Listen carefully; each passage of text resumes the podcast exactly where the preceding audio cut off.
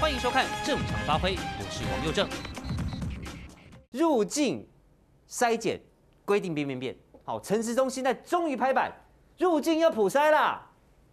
终于呀、啊，我们前几天就告诉过你了，Delta 病毒进台湾，惊悲戏，啊，屁滚尿流，怕得要命。结果呢，九十二个国家，我说全世界被 Delta 病毒给入侵，你搞半天，你给我筛七个国家，还只筛两次，然后其他入境的地方你还只筛一次。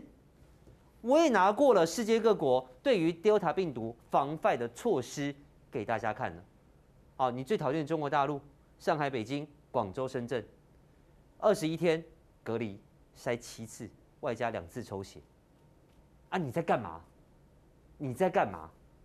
当时陈时中说：“哎呦，这个我们量能没没那么多，但是我也算给你听过了，我们一天有十二万的量能啊。”台湾疫情再怎么乱，一天也就筛个几千人，入境最多一千也就一千，一天也就一千三百人，加一加一万人都不到。我们一天有十二万的普筛量能，你陈时中说的，我拿一万出来守护国门，怎么了？不行，十二万没用完，隔天变成二十四吗？没有啊，今天没用完，你也就没了。那到底浪费什么呢？到底要保留什么呢？普筛量能不能累积呀？不是吗？好，Anyway，今天陈时中告诉我们了。好，本来六月二十八号只针对巴西、印度、英国、秘鲁、以色列、印尼、孟加拉七大高风险国家的入境者，在进入集中检疫所跟离开的时候都要各做一次啦。哦，对吧？入住和期满要两次的拆检。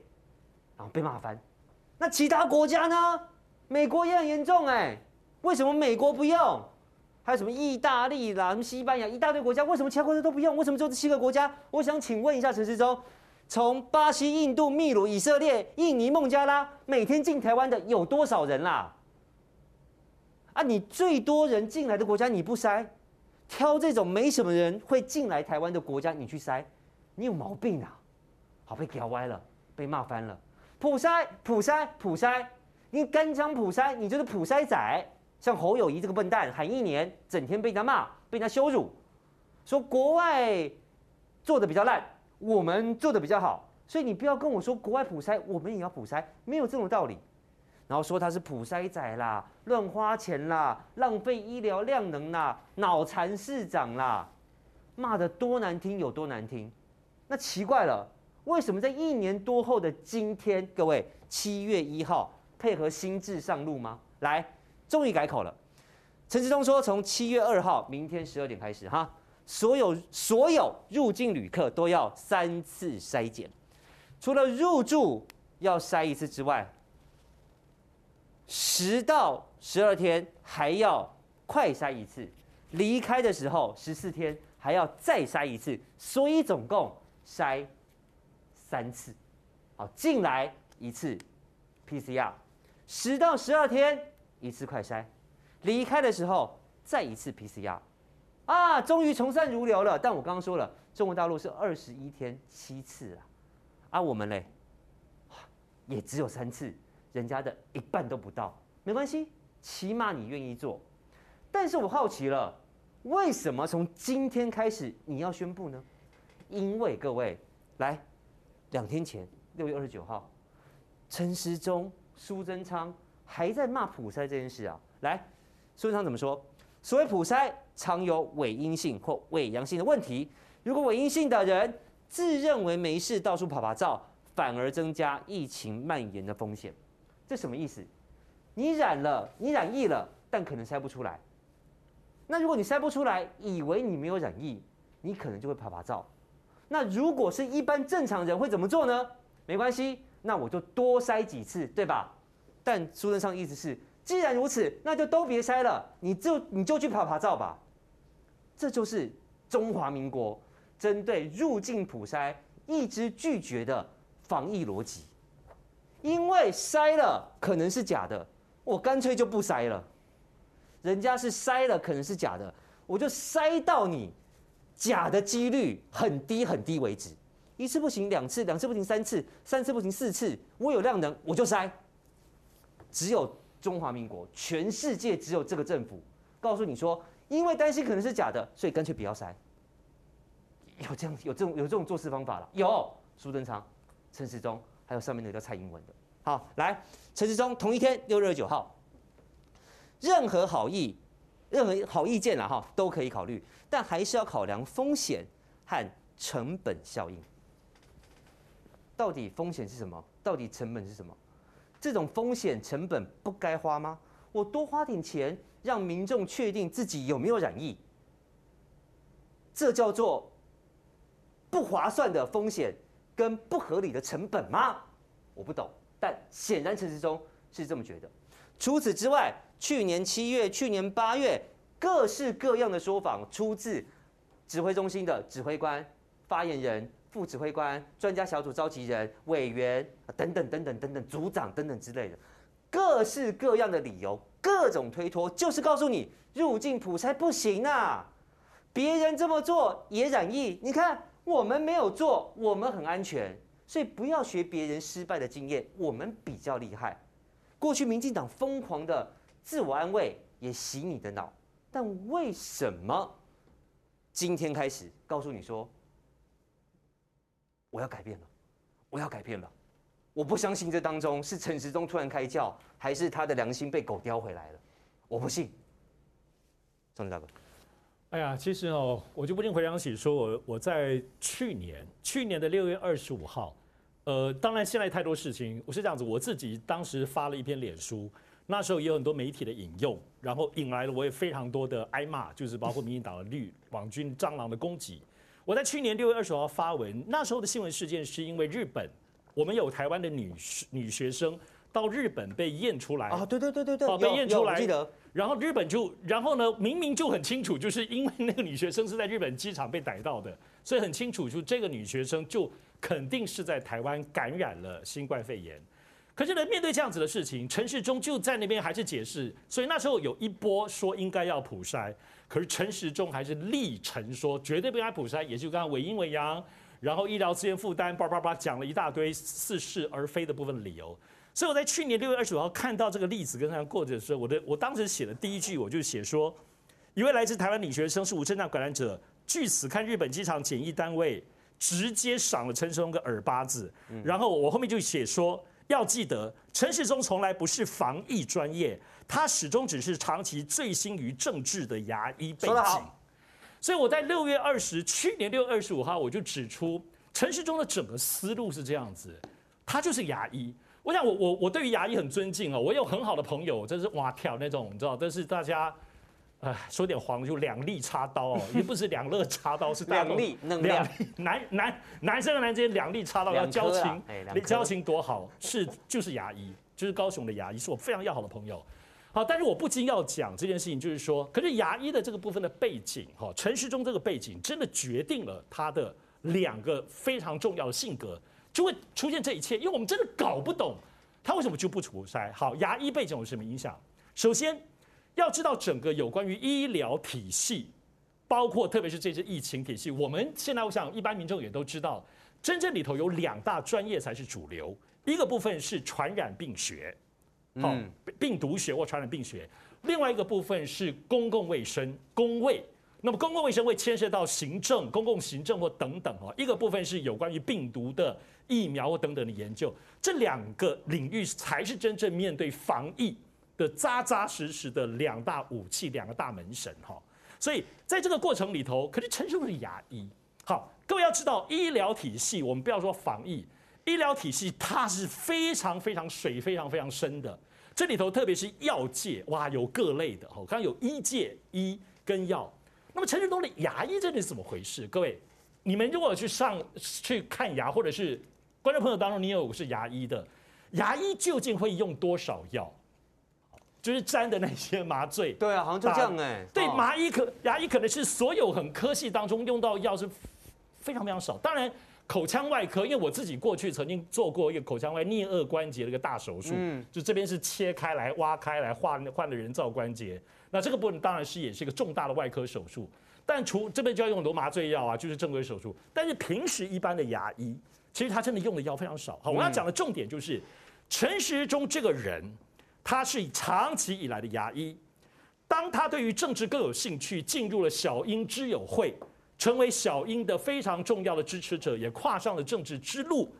之前他就是一个牙医的背景，所以其实我自己在医疗界、医药界的很多的长辈，在先前我那时候在此之前，我已经开始关注陈时中，因为他是几个医疗界当中真的是一个很靠近小小英的，因为医疗界里头有也有很多台独的深的深独的背景，像当时阿扁的几个重要的金主十大金主当中，有一半以上都是跟医药界有关，不只是台湾，是在美国华侨。非常非常有钱，都是在做药的哈，所以这个体系水很深。好，陈时中，我正在刚刚正在讲的，陈时中的牙医背景，所以他使得他跟医药界这个药界非常没有渊源，而且陈时中是一个非常孤傲的人。陈时中其实包括过去整个在进入小英智友会的整个政治路途当中，他其实也没有太多的结盟，他没有太多的结盟。某方面来说，我不认为陈时中有太多的朋友，嗯，他太多朋友，所以在这个医药界更是，所以。在这件事情上当中，就我而言，我很早就知道陈时中在买疫苗，因为这牵扯到药界，我认为他是没有办法的。嗯，因为真正厉害药界的那一些关系人脉好的不得了的人，要不是瞧不起陈时中，要不就是要陈时中，哎，你要来找他。那这些我刚才又是又有钱，又是又有 power，又有人脉的人，人家才不鸟你陈时中。所以最后陈时中都只能找了像类似像现在雅各城这样子，在外面你知道那些经销商在帮政府找，就是说他能叫得动的都是这一些小猫咪，嗯，一些小咖。这陈时中在买疫苗的问题。当然，此外我们讲到普筛这件事情，也也就是一样。陈时中我就跟他讲说，他的那个心态，因为就是我就说，我现在不是批评牙医啦，但是很多牙医真的就是我们有时候牙痛，我们真的很难受，也希望能够根治。可是结果你就看牙，他发现。嗯他就把你稍微弄弄止痛，补一补，而且补一补就弄了，他并不会深深的、彻底的解决你的问题。所以其实这不是所有的牙医都这样，但是通常你如果是不是自费，你是健保，你你很容易遇到这样的牙医。没错。所以这里头有说牙医的思路里头，有时候真的会有一点，就是他没有办法彻底的思考或解决问题。他们就是头痛医脚，牙痛医牙，处理处理一下啊，OK 了，OK 了就好。嗯。所以陈时中的整体的这个牙医的长期熏陶他。他就是对很多事情就是啊，OK 了就好，然后他也有一点像刚刚在买疫苗也是一样，我觉得他我都希望他有点欧巴桑的心态，你知道欧巴桑的心态，我不是在批评欧巴桑，很多欧巴桑也很睿智的，很多喜欢右政的都欧巴桑，都说我想说欧巴桑的心态就是说没压变多了啦，他们在思考很多大事情当中，他不会就一个结构方向很有系统来处理，而且什么东西他特别重视，就重视一个莫名其妙的细节或重视一个莫名其妙。在他眼睛当中很合理的东西，没有大格局，完全没有大格局。所以你刚刚又正，你刚才开头在讲陈志忠的说他破化战略，我我有那零点一秒是对你不太爽的。对，因为我是陈时中，其实我是在我是在讲讲反话啦，讲酸话啦。嗯，陈时中没有战略，所以他那个零零星星、破破碎碎的，一方面就呈现出他在整个防疫的这一些政策，包括采疫苗这个需要大战略的时候，他是没有这个能力的，他就是一个一个。我不能说一个慌张，他就一个呃只看眼前处理的欧巴桑，嗯、唯独能够让他抬起头来的，就刚刚讲，其实就是政治，因为他是有政治细胞的牙医，所以从这个角度来看，我我我不想再去批判他这个，因为你现在要批判陈时中过去做了有多少，讲了多少蠢话，头尾不通，荒腔走板，多如牛毛啊，讲了我都觉得浪费了我生命，所以我直接告诉观众朋友，你要看陈时中，就他就是那个牙医。就是在在处理琐碎的事情，而且有种欧巴桑性格的牙医看不到大格局，然后呢，最后只有眼前的部分压力，而且你知道很不上道。比如说总统都已经说慈济可以过了情况之下，他还在讲讲那些酸言酸语，或者是卫福部还讲说，呃，你要原厂授权，会有这种蠢不拉几的事情。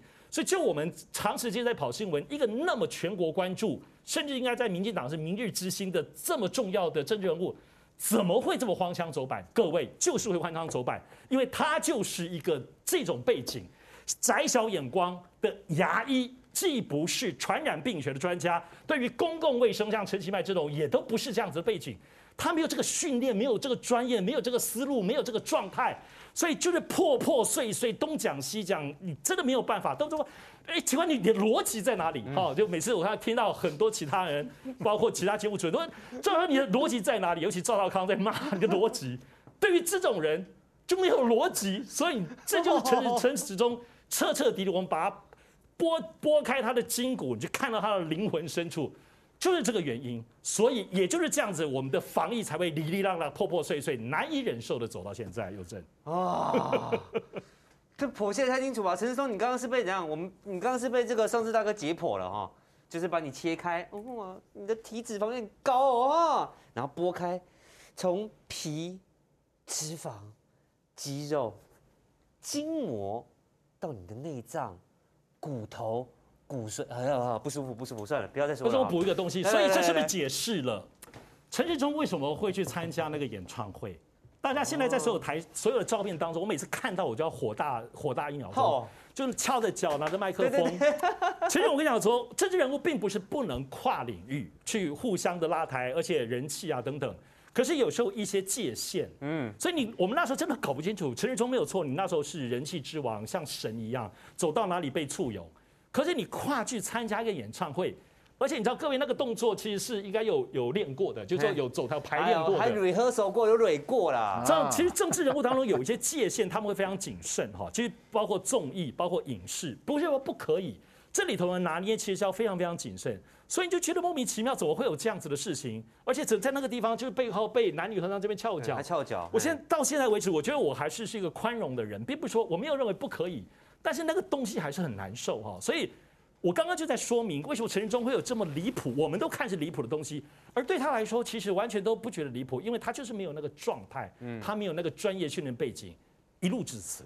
嗯，我跟你讲，上次大哥讲到一点哦，我非常非常同意，好，就是 想想我怎么讲哦，我跟你讲啦，卫福部啦，啊，卫福部啦，相对来说，我是说相对来说，在承平时期。也就是没有疫情、没有大事的时候，卫福部是一个冷衙门啊，是一个没有什么表现机会的地方啊。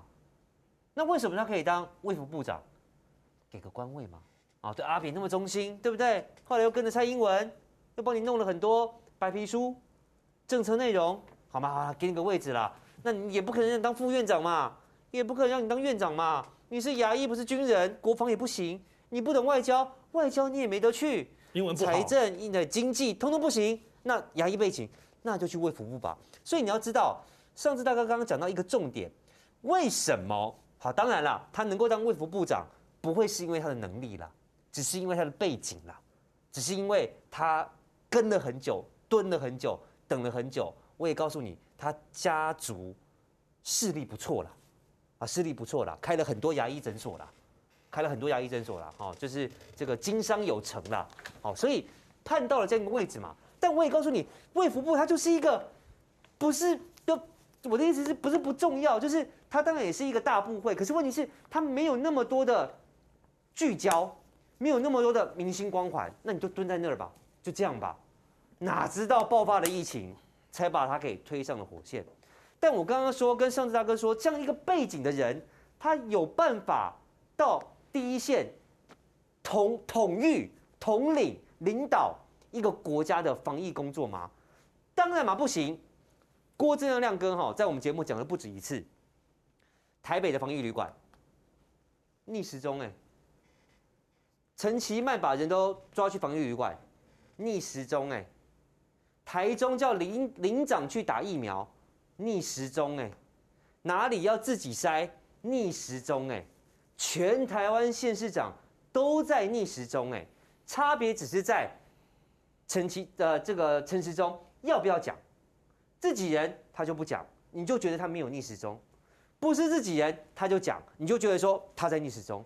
但不论他有没有讲，大部分县市首长的作为，通通都在逆时钟，都是违法的，都是中央卫福部指挥中心可以对县市政府开罚的。可是他。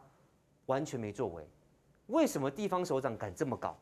大诸侯敢，卢秀燕敢，侯友宜敢，陈时中敢，郑文灿敢，柯文哲敢，因为我看你虽小了，我根本不想理你啦，这你懂了吧？这就是陈时中剖析的非常非常正确，好，我认为非常非常正确。好，来，当去年各种理由反对，前两天还在反对，今天突然间从善如流，来。网友蟑螂自打嘴变成普筛仔，侧翼开始急转弯，时空背景又不同，几百条人命之后才想到普筛。来，我要讲陈时中的解释。来，他说哈，过去入境都是居家检疫，你会回家，然后我担心你筛检如果是伪阴性，也就是你有病。但其实不，啊，就你筛出来是没病，但其实你有病。但因为你要回家，万一这样，你明明有病，但筛出来是没病，你就会松懈，你就会觉得你没病很健康，然后就去家里乱亲乱摸乱抱，反而会造成家庭内的亲密感染。所以我不筛，因为筛了也没用，筛了出现伪阴性，你可能还放松，干脆通通不要筛。人家是宁可错杀一百，也不能放过一个。我们是宁愿错杀一百啊，算了，就大概是那个意思了哈。来，他说，但是现在入境全面要入住防疫旅馆或集中检疫所，你不能回家，你不能回家就不会跟家人接触，我就不用担心你明明有病，但以为自己没病传染给家人，所以我要普筛。你听得懂他在讲三小朋友吗？你听得懂他在说什么吗？过去我放你回家，我不普筛；现在我把你抓起来管制，我反而要普筛。然后他的理由是因为过去你回家，如果筛了没病，但其实你有病，很危险，我干脆就不要筛。现在你不能回家，所以这个危险性不存在喽。然后我开始筛，你到底在说什么啊？你？筛普筛的目的是要把这个病毒控制在集中检疫所，或是防疫旅馆，或是机场。结果他可以回家的时候，病毒有机会进入社区的时候，你不筛。现在病毒不能进入社区，你告诉我你要筛，还把它拿出来当理由，你到底在说什么啊？诶、又正是这样子的哈，因为这个。我们的全民健保一年是七千多亿的这个好这个总额哈，那其实有些东西呃恐怕因为陈松之前他当过卫生署的副署长啊，在阿扁总统那个时代哈，我举个例子补充一下，之前在疫情平稳的时候啊，卫福部他一度想要推动这个医材的改革，就是医疗器材啊，比如说人工关节，同样的人工关节，你可能在这家医院是五千块就可以处理好的。另外一家医院可能要五万块啊，那个差别非常大。结果陈松那时候他也想要改革啊，那陈时中还呛说开会啊，现场直播啊，叫记者来啊。陈松他很呛啊，就后来上面的压力来之后，他就不直播了。你看那个前一阵子不讲那个高端的疫苗要 EUA 要直播嘛？他也不敢直播了，好就就就龟缩回去了哈。那这个我们从明天开始这个筛检的哈，这个居检的这些新措施呢，观众朋友不要误会，刚刚佑正已经报告过了哈，还是远远不如其他国家。即便我们明天开始变严了，还是不如人家。你只有人家的一半不到，一半不到。嗯，这真的，我我也不晓得为什么一一一直要做做这样的这个处理。好，所以这指挥中心的法夹湾其实非常危险。那就是你指挥中心被指挥嘛，你上面还有太上皇嘛，你给我总经理嘛，在后面遥控你嘛。所以我对陈部长，我不是比较相对，我是比较爱与包容啊。因为像小明的事情也不是他决定的，都是蔡英文决定的。好，所以我希望我还是要呛你，那你就别干。不，你要是够专业、够良心，你就别干。哎，对，又是这样。甘甘愿当的，不是像你的，对不起，讨论啊，问个。不，我我是我是想跟上次学长点播哈，我希望他刚刚那个分析的逻辑哈，改天听听他讲蔡英文。一定很哦，你就把蔡英文就是八哎呦哎呦哎，这个一定要点菜一下，因为因为其实这个分析对，但是我我弟说陈时中很多东西他是生，因为他想当官嘛，嗯，他在阿扁时代他就当不分区立委，只是排名很后面，他是想当官哈。那我们刚刚讲这个不普筛啊，省的八亿，为了八亿，好，你看这些这些专家，但是我们纾困花了八千四百亿，哎，观众朋友这是几倍啊？这超过一千倍啊，一一千倍，一千多倍，这是谁搞的？哈，那我们三百亿的 BNT 不买。三千万剂的 BNT，我算它一剂一千块，比高端还贵，高端才八百多嘛。三百亿你不买，你花八千四百亿去纾困，你看这看这民进党，所以你看陈时中哈，这是陈时中那时候拍的，哎、欸，这个有摆 pose，哎，那又正我把它下面这些字放大，好，这是陈陈时中讲的，他说哈，我是个很愿意修正自己决策的人，你晚餐吐出来跟我没有关系，这这这都他讲的哦，我把小事放大哦。我是个很愿意修正自己决策的人，比传统做法多一些弹性。嚯啊！发现自己有错的时候，我当下会立刻调整，然后呢，反而可以得到更好的效果。陈时中在拍这种沙龙照的时候这样子写。好，那我们来看，用这个话，我把它缩减一点，说我很愿意修正自己的决策。刚刚又在我们谈这个入境的普筛，好。侯友宜讲了一年多，好，刚刚又这样讲，讲了一年多，然后立刻被围剿，已经被骂骂了一年多。那这些呢？这些专家学者有的又正邀请过，好，王任贤、杨志良啊，这几位哈，也也没有赵信明那个笔画了哈。就我我认识的这些学者、这些专家、这些当过卫生署长的人，我请问大家，这么多的建议，陈时中采纳过哪一次？好，这些那这些专家学者，你们都会出来帮我作证。你们从去年到今年，你们讲了一大堆，特别杨志良啊，杨大炮，好，王任贤，你你他采纳过哪一次啊？他有哪一次说，哎，我就很乐意修正我的决策啊。然后我我你们你们这些都是我的的前辈啊，你们讲的我来采纳，你你采纳过哪一次？一次都没有。所以又证我的结论是这样子哈。这个入境的普筛，我们讲入境普筛，其实其他国家在做的是做，他们是做全民普筛。他们没有入境，当然也要筛，但是重点是全民普筛。现在有人在讲讲七月十二，我请问大家，不普筛要怎么解封？不封城要如何解封？你不清零要如何解封？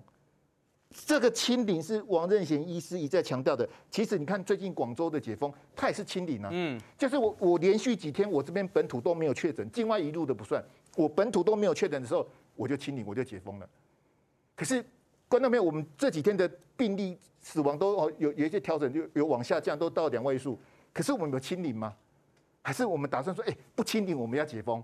没有规定我就要解封的，是这样子吗？就我就要微调整吗？其实又正我我我必须这样讲，是不是我们错了？我们指挥错了，我们政府弄错了，哎，我就三级就好了，我也不封城啊，我还是维持要上班啊，只是学生停课，直接放暑假。嗯，然后你三级警戒下一个多月之后。我们有清零吗？我们到现在病例是有有有曲线的浮动，可是我们有清，我们还是没清零呢、啊。我们疫苗才打了八趴啊，八趴啊。今天王世坚坚哥他算哦，一个礼拜打一百万剂，打一百万一百万剂哦，一个礼拜一百万剂，打到九月一号还不到五十趴。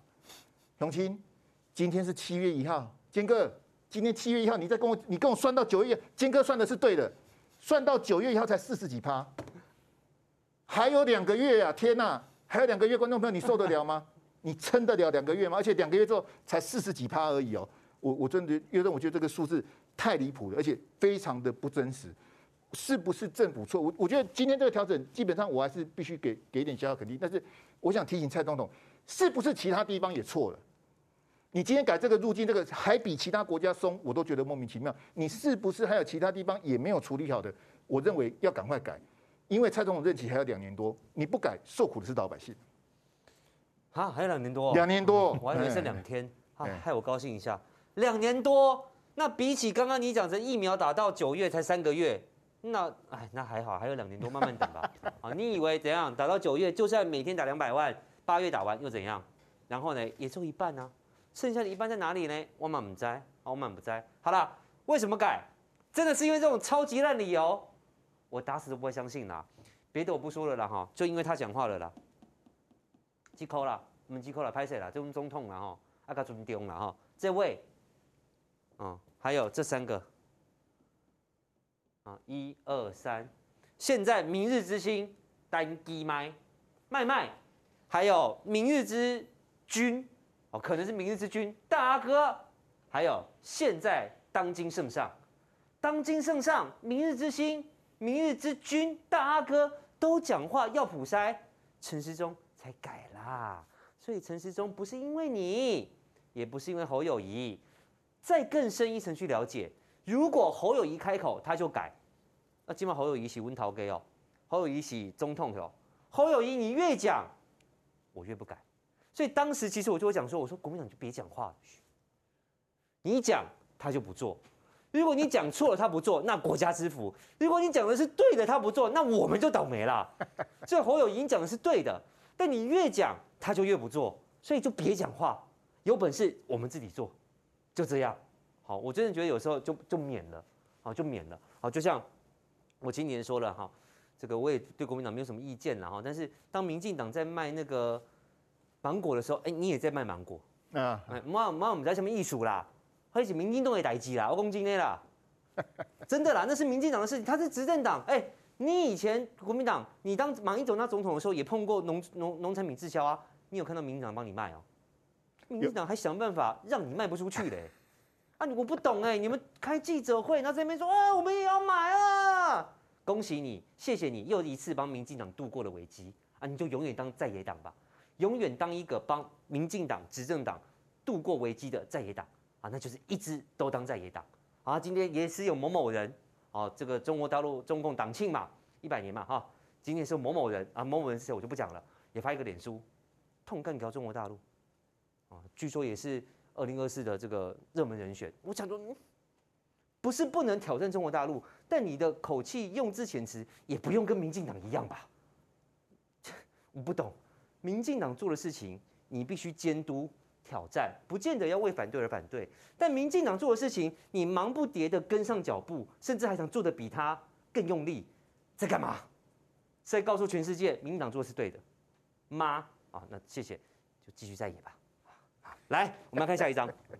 喂，哦哦，你朋友，什么朋友？黑黑那个，黑黑长官的我朋友。黑黑那个，啊，这没有，这是你朋友啦，这颗你朋友啦，好，这颗你朋友，这颗啊，来来，啊，无无脑肌肉男，VS 超级大绿区。我们昨天开头讲这个，一下冲到三万五千人呢。我们开头就讲他。女主角阿狗男主角，今天从昨天的这个叫激恋啊，算是激恋。今天是四角四角恋情，不是三角哦。刚有谢郎一起能杀喜，今天是四角恋啊，这关系很复杂。但我跟各位说哈，待会听尚志大哥，他绝对可以分析出一个逻辑，像个蜘蛛网一样绵密给你听。来，最新进展还是要从昨天的男主角女主角开始谈。当然了。我今天给他们新的名字了哈，因为男主角、女主角讲的好像琼瑶阿姨的小说，我觉得对琼瑶阿姨不够尊敬，也不够礼貌，所以我们今天就叫他超级大绿区，还有无脑肌肉男。好，来，昨天好，超级大绿区说，我要炸民进党中央党部哦，啊，贺明、非凡，你再跟这个无知无脑肌肉男合作，我就炸掉你民进党中央党部。要求，这不是恐吓啊，这不是违反社维法，这是内乱罪啊！中央党部的党主席叫蔡英文，蔡英文是总统哎，你这啊？我们昨天给你看案例啦，有人在网络上说要杀掉总统，直接抓去做一年半的牢啊！我们要比照办理一下，这不是刑法，这应该是国安法来处理啦，啊，不是警察局侦办啊，国安局要出动啦。我昨天讲特勤小组可能要直接破门而入啊，到他的直播间嘎俩起来。啊，这是我是讲真的，我是讲真的。好了，他讲完之后呢，哎、我们无脑肌肉男妈妈去加菜呢。你看他一身肌肉，对不对？马金王那起就胖哎哈。警政署不用办他吗？啊，阿季啊，季啊，季啊，好，你一定要炸哦，好不好？要去炸哦，不要讲讲而已哦。好啦，怎么办？难道真去炸吗？当然嘛，不可以。所以今天呢，超级大绿区来，他回应了啊，他说。那个肌肉男哈，对“炸”这个字背后的解读是那么的无知吗？我昨天无知了一个晚上，我想说你要去炸党部，那我跟无脑肌肉男一样无知啊！哈，那我们无知，你有知，是如何有知呢？来，超级大绿区说，炸一定要用炸弹炸吗？不，不然呢？用油是不是？用这个葵花油吗？还是橄榄油也可以炸啦？哈，这个炸薯条啊，炸鸡块啊，也是可以炸啦。是用油吗？啊，他说不是。他说哈，我不能用广播节目炸吗？我不能用文章炸吗？我不能用一本书炸吗？我不能用评论炸吗？这叫意见的炸，评论的炸。啊，就我一开始说的，我要宰了陈辉文，我是要用我的眼神宰了他，用我的脸庞宰了他，用我的身材宰了他，用我浓密的头发宰了他。用我这个很长的睫毛宰了他，用我两条很细的腿宰了他，我要迷死他，我要让他拜倒在我的石榴裙下。我没有要杀他啦，不要抓我，我是要用我的魅力宰了他。啊，你给我买通呢？以后没有恐吓罪了啦，各位啊，各位各位网络前的观众朋友，这这算不算教坏小孩？应该不算了哈。我们的这个超级大绿区哈，这位资深媒体前辈教会我们一件事情啦：以后你要是恐吓别人，警察抓你，你短来讲，没啦，不是真的要个抬啦，不是用用用用枪啦哈，不是开枪啦，不是用刀啊，不是啦，啊，是用我的魅力。你看我这个一表人才，我迷死他可以吧？我迷死他，我用我的魅力杀了他，杀死他，我少女杀手啊！你以后就这样讲啊，就是谢谢。这个超级大绿区教会我们这样的说法。好了，除了开战无脑肌肉男之外，刚刚为什么说要炸民进党党部？懂人哦啊，哪一个跟无脑肌肉男扯在一起，哪一个跟他一国，我就要跟他切八段。你要跟无脑肌肉男当好朋友，我就跟你切八段。好，那所以呢，他又转头去呛了，呛谁？来，至于其中一个哈，前几天还在蹭馆长。现在起列入我的黑名单啊！我不晓得列入黑名单是一种恐惧还是一种荣幸哈。那个人是谁？你自己心里明白。你如果再继续这样子哈，我到台中去罢免你啊！台中要罢免的当然不会是市议员嘛。那前几天跟无脑肌肉男一起直播的是谁嘞？来，在这里啊！这个三 Q 哥心里想说哈，what 有没有用他黑人问号的脸？what 关我什么事？what 我为什么要扯到我身上？我好朋友不能直播，哎，不是这样子的吧？如果你很讨厌我，你总不能说陈慧文、王尚志，你再上王尚志的节目，我就要跟你切八段哦。魔力小学生哟，啊，这是歹戏拖棚，但是异常精彩。哎，我我没有什么特别精华的分析啦，但是因为这两位，这两我我我通常来讲是对这种这种所谓狗咬狗一嘴毛的事情啊，我是没什么太多兴趣。但是因为这两位，其实当他开骂的时候呢，我还是终于顺着新闻去看，发现好像比想象中更有点意思。因为这里头是这样子，呃，周玉蔻小姐呢，她是我的正大新闻系的学姐，那其实我跟她的私人关系还是不错的。虽然我们在很多政治立场当中是非常部分的，其实完全是不不相同的，但是。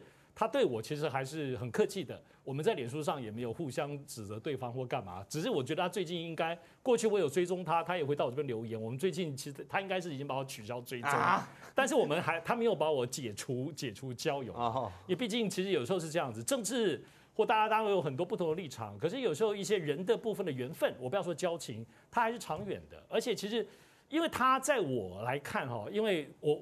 我们过去在正大在在在念正大新闻系的时候，其实周玉蔻还算是一个，她是一个挺传奇的学姐，她大我们没几届。那她很有名的，就是因为她还是在学生的时候，作为一个学生，正大新闻学生的时候，她就主动，当时就去拜访了在当时的报社的大佬，去表达他要去他们那边上班的意愿。所以他当时是他那时候还在大学念书，就已经找到工作。所以你知道他有一些破格跟很呛的性格，不是是现在，那其实以前从骨子里头都是。当然，在有关于进入到政坛当中，特别包，我是指说他作为一个记者的角色，他这种忽蓝忽绿反反复复，这当中也闹了绯闻，也爱上了政治人物，然后也恨他，也拼，所以他应该是他人生的很大的摆荡都是在媒体跟这个政治圈里头。所以他的你刚刚说的这一切，我非但都没有惊讶，因为我就是很熟悉他。他就是这样。对，包括你刚刚讲那个炸，那个这等的，你知道这个，因为他过去本来就是，如果我没有记错，他应该是正大的时候，他好像是辩论社的，还是怎么之类的，你知道？因为他声音很尖锐，所以这个就是就是辩论社才会用的那个逻辑部分炸。而且我不得不说，辉文，我我你你我，因为我跟辉文都是花莲人，你回花莲，你有去吃花莲很有名的那个叫做炸弹葱油饼？对对，炸弹葱油饼吗？你看，对对对对，你没有哈，我都我都一定要吃哈，回花莲。所以我我在看到他在讲这个炸的时候，我满脑子都炸弹葱油饼，一直冒出来，一直冒出来。用油炸啊？所以我其实是这样子，我想观众朋友跟我一样哦，我们一般看到所谓这种一旦有狗尾走一尾毛，而且说实在，这两位。原来其实，在我们的定义上当中，他们都是在政治光谱都是绿营的，偏向绿营的。嗯，所以某种程度是窝里反。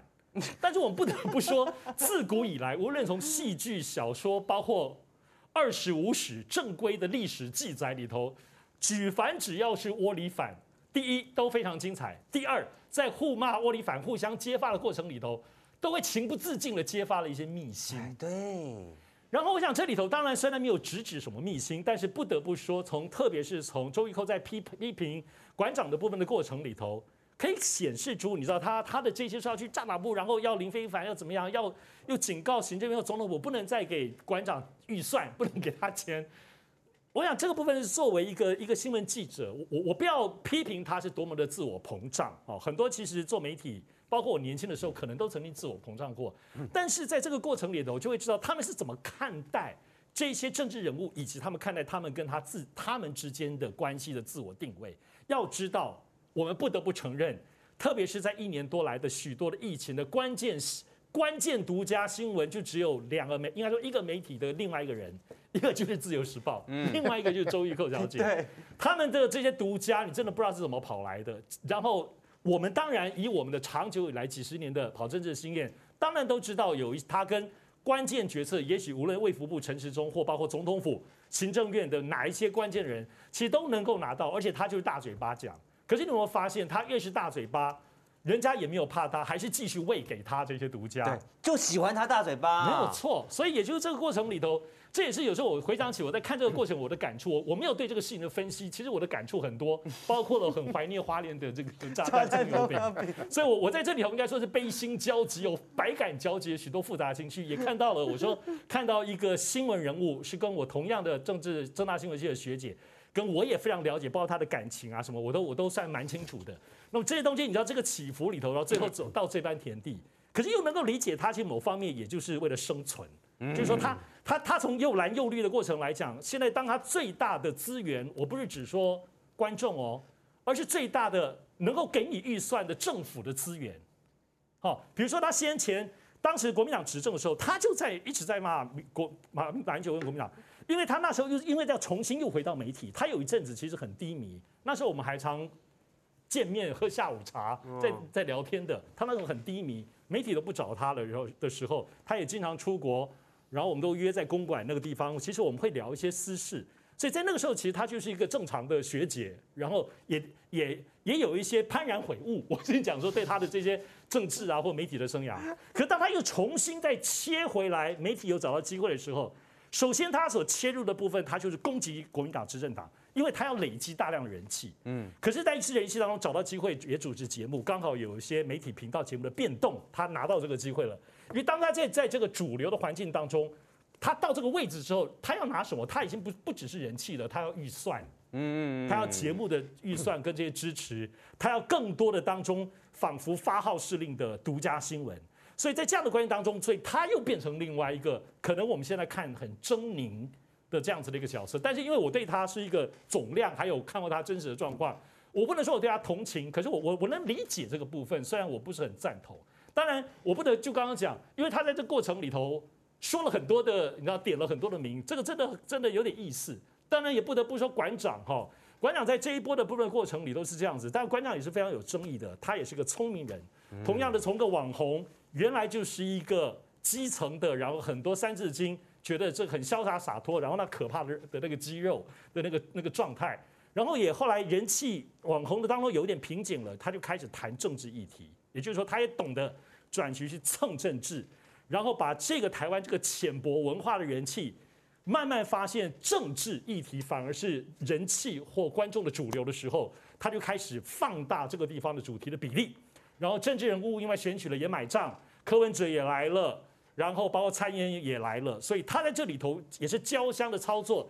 一旦这个人气都完了，台湾该拿的人气、政治人气、社会人气都拿了之后，就开始卖东西。然后他也卖了无数的东西，是一个非常聪明的馆长。但是在这整件事情上，我想是这样子。在特别是我看馆长这三个多月来的很多的发言跟批判，我觉得馆长有个东西，我不能说肯定，但是我还是跟他我是认同的。是什么？我想，因为馆馆长他是真的是从小苦过来的人，这是真真实实的。因此，在他的所有现在对政府批判，他不是政治意识。我觉得他还是很在意的，就是这种基层人命，跟这种基层的辛苦。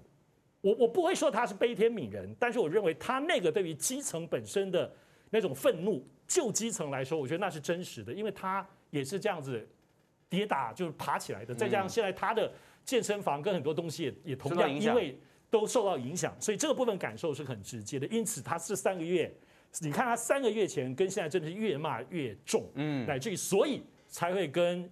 扣扣姐擦枪走火，那我现在在描述这两个人当中，也不是对他们有什么了不起跟厉害的分析，而里头我们在了解当中，其实每个人都各自的本质。我必须得说，如果你现在觉得哇，这个窝里反，狗咬狗有一嘴毛，我们好像在隔山看好戏，各位你也不要以为他们就会互相恨来恨去一辈子，不会的。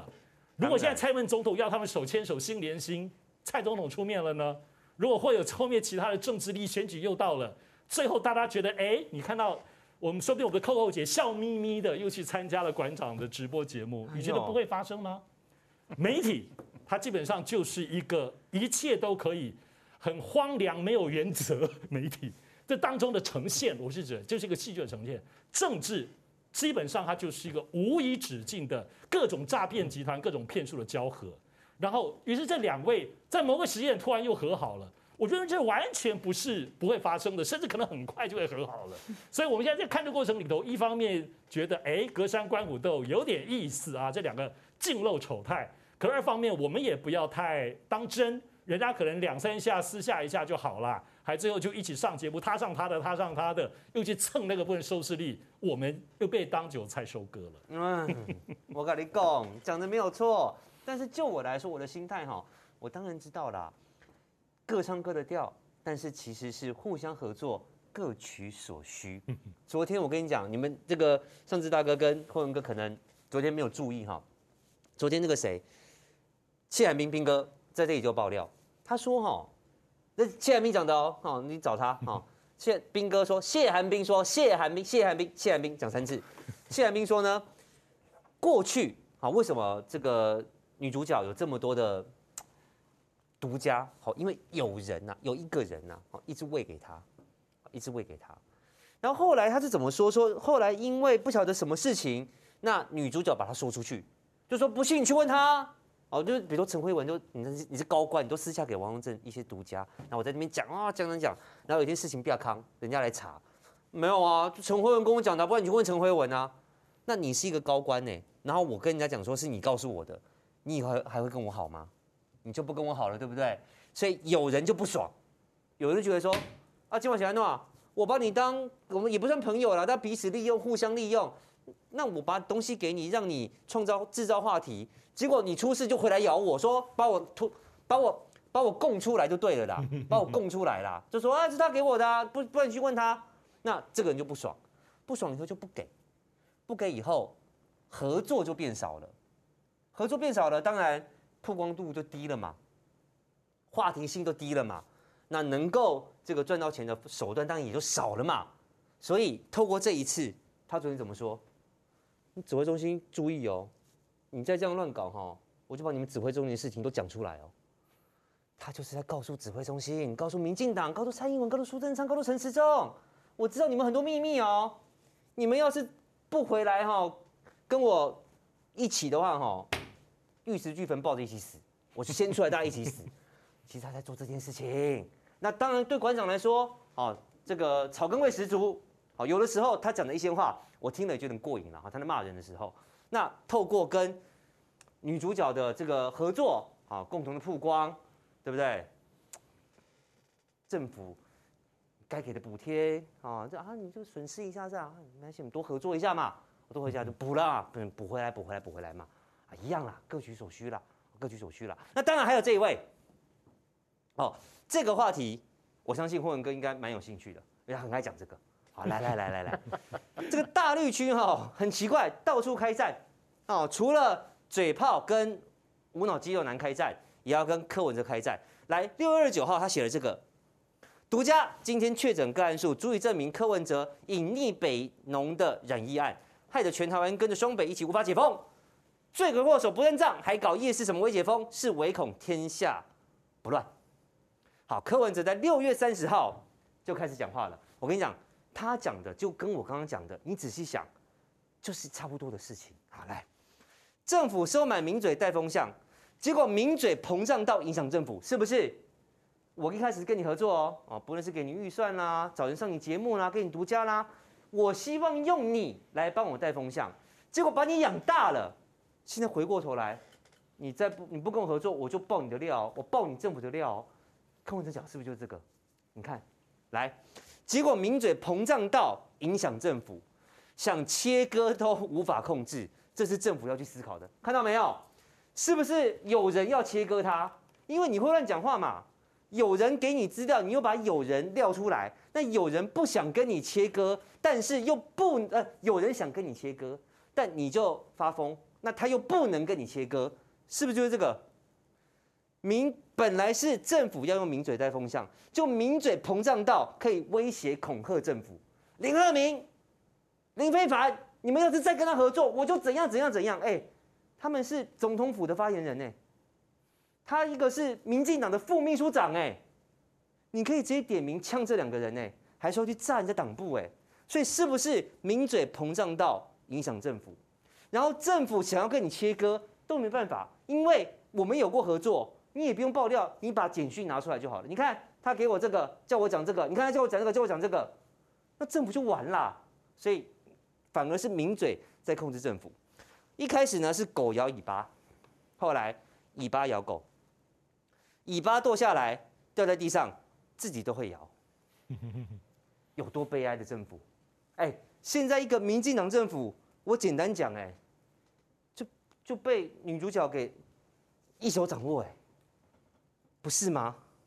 狗跟尾巴，谁是狗，谁是尾巴啊？文哥，呃，又正因为这个扣扣姐提到说，这个什么馆长生病去送，馆长不是生，馆长是被开枪了，什么生病？这个扣姐这个实在是。前一阵子日本不是送我们这个 AZ 的这个疫苗啊，然后就有侧翼写说这个赖清德啊居中协调什么，周玉蔻就开骂了，什么赖清德都是蔡总统功劳，干赖清德什么事，但马上就去效忠了哈。但是观众朋友你要看哦，当哪一天如果赖清德当总统的话，他就会去帮赖清德辩护了啊，很厉害。刚刚这个上次学长提到马英九那部分，应该是有不同的阶段了。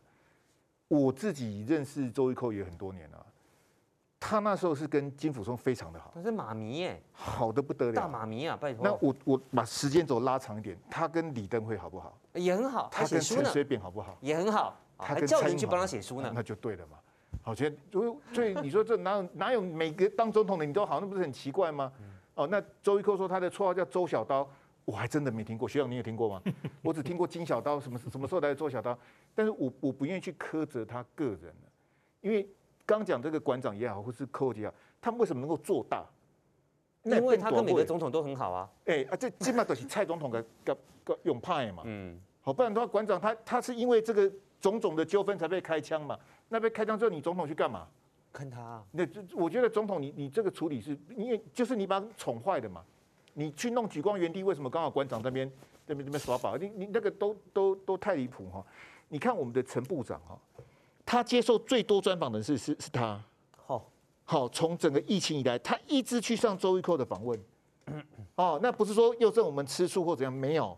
好，你你喜你特别喜欢这个媒体人，你最喜欢去上那广播，那我也没话讲。嗯。但是陈部长，你必须告诉大家是周玉蔻的关于疫情指挥中心相关的爆料跟新闻。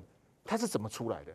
刚上次学长讲说，哎，《自由时报》也有独家，我们也都知道《自由时报》的立场。嗯，为什么刚好都是他们独家？所以联合跟中时的记者都在睡觉。嗯，你们都跑不到新闻，都是只有他们跑到新闻。没错，有有这么巧的事情吗？我才不相信哈。那刚又正讲这个，你讲这个，其实我很在意。对啊，指挥中心干的好事，难道我不知道吗？哎，这这这个这个跟炸中央党部的一样，都是恐吓。恐吓啊！哎，你们干的好事，难道我不知道吗？陈世忠说，你可能要问他。哎，你是怎么？你你你哎，你你什么叫做你可能要问他？你应该把他痛骂一顿嘛！你应该说我 我指挥中心做的事情没有一件事好不能不能曝光的。什么叫做哎？你你可能要问他？你看哦，指挥中心干什么？弊案丑闻嘛，不然指挥中心能够干什么好事？啊，弊案或丑闻。那你周一蔻，如果你真的是资深媒体的，你应该公开啊！你怎么可以当做你的筹码呢？哎，你如果对我不好，我就。我就爆料，哎，我通通抖出来，大家一起叉叉啊，玉石俱焚，怎么？那你你这不是变成流氓的行为吗？那观众朋友，我们要去思考问题：为什么陈时中遇到周玉蔻，就为什么他就硬不起来？因为他知道他干了很多好事啊。你陈时中遇到浙江台商的时候，你是怎么修理中天的？你是怎么修理浙江台商的爸爸？你看起来等位都并并变狗，你是怎么修理徐巧芯的？你怎么可以公布足迹？这周玉蔻公布的更详细呀，啊，徐巧芯都不，你你颜色就不对了嘛，所以每次都这样的时候，就你直接就影响到陈时中，那你的公信力是什么？那今天他都敢呛你说，哎，你指挥中心干的好事，难道我不知道吗？那是谁告诉他的？我都很怀疑周玉蔻会不会是陈时中，很像很像他以前的初恋情人。否则你知道那个，我我原来我就是小说挂哈，就你真的没有办法解释，怎么会对他最后软成这样的？你没有办法解释。当然我刚刚也分析陈时中很多事情都没有办法解释。对不起，我打断你。没关系，没关系。我觉得这个部分，我相信很多观众朋友其实都是那个东西有点很难，有点不舒服，有点不舒服。就一定有什么秘密挂钩在里头，可是你说不出什么秘密，也没有金钱利益，那还有什么感情吗？其实因为我们现在韩剧看太多了，都往这个方向想了。想知道更多精彩内幕吗？请上正常发挥 YT 收看完整版。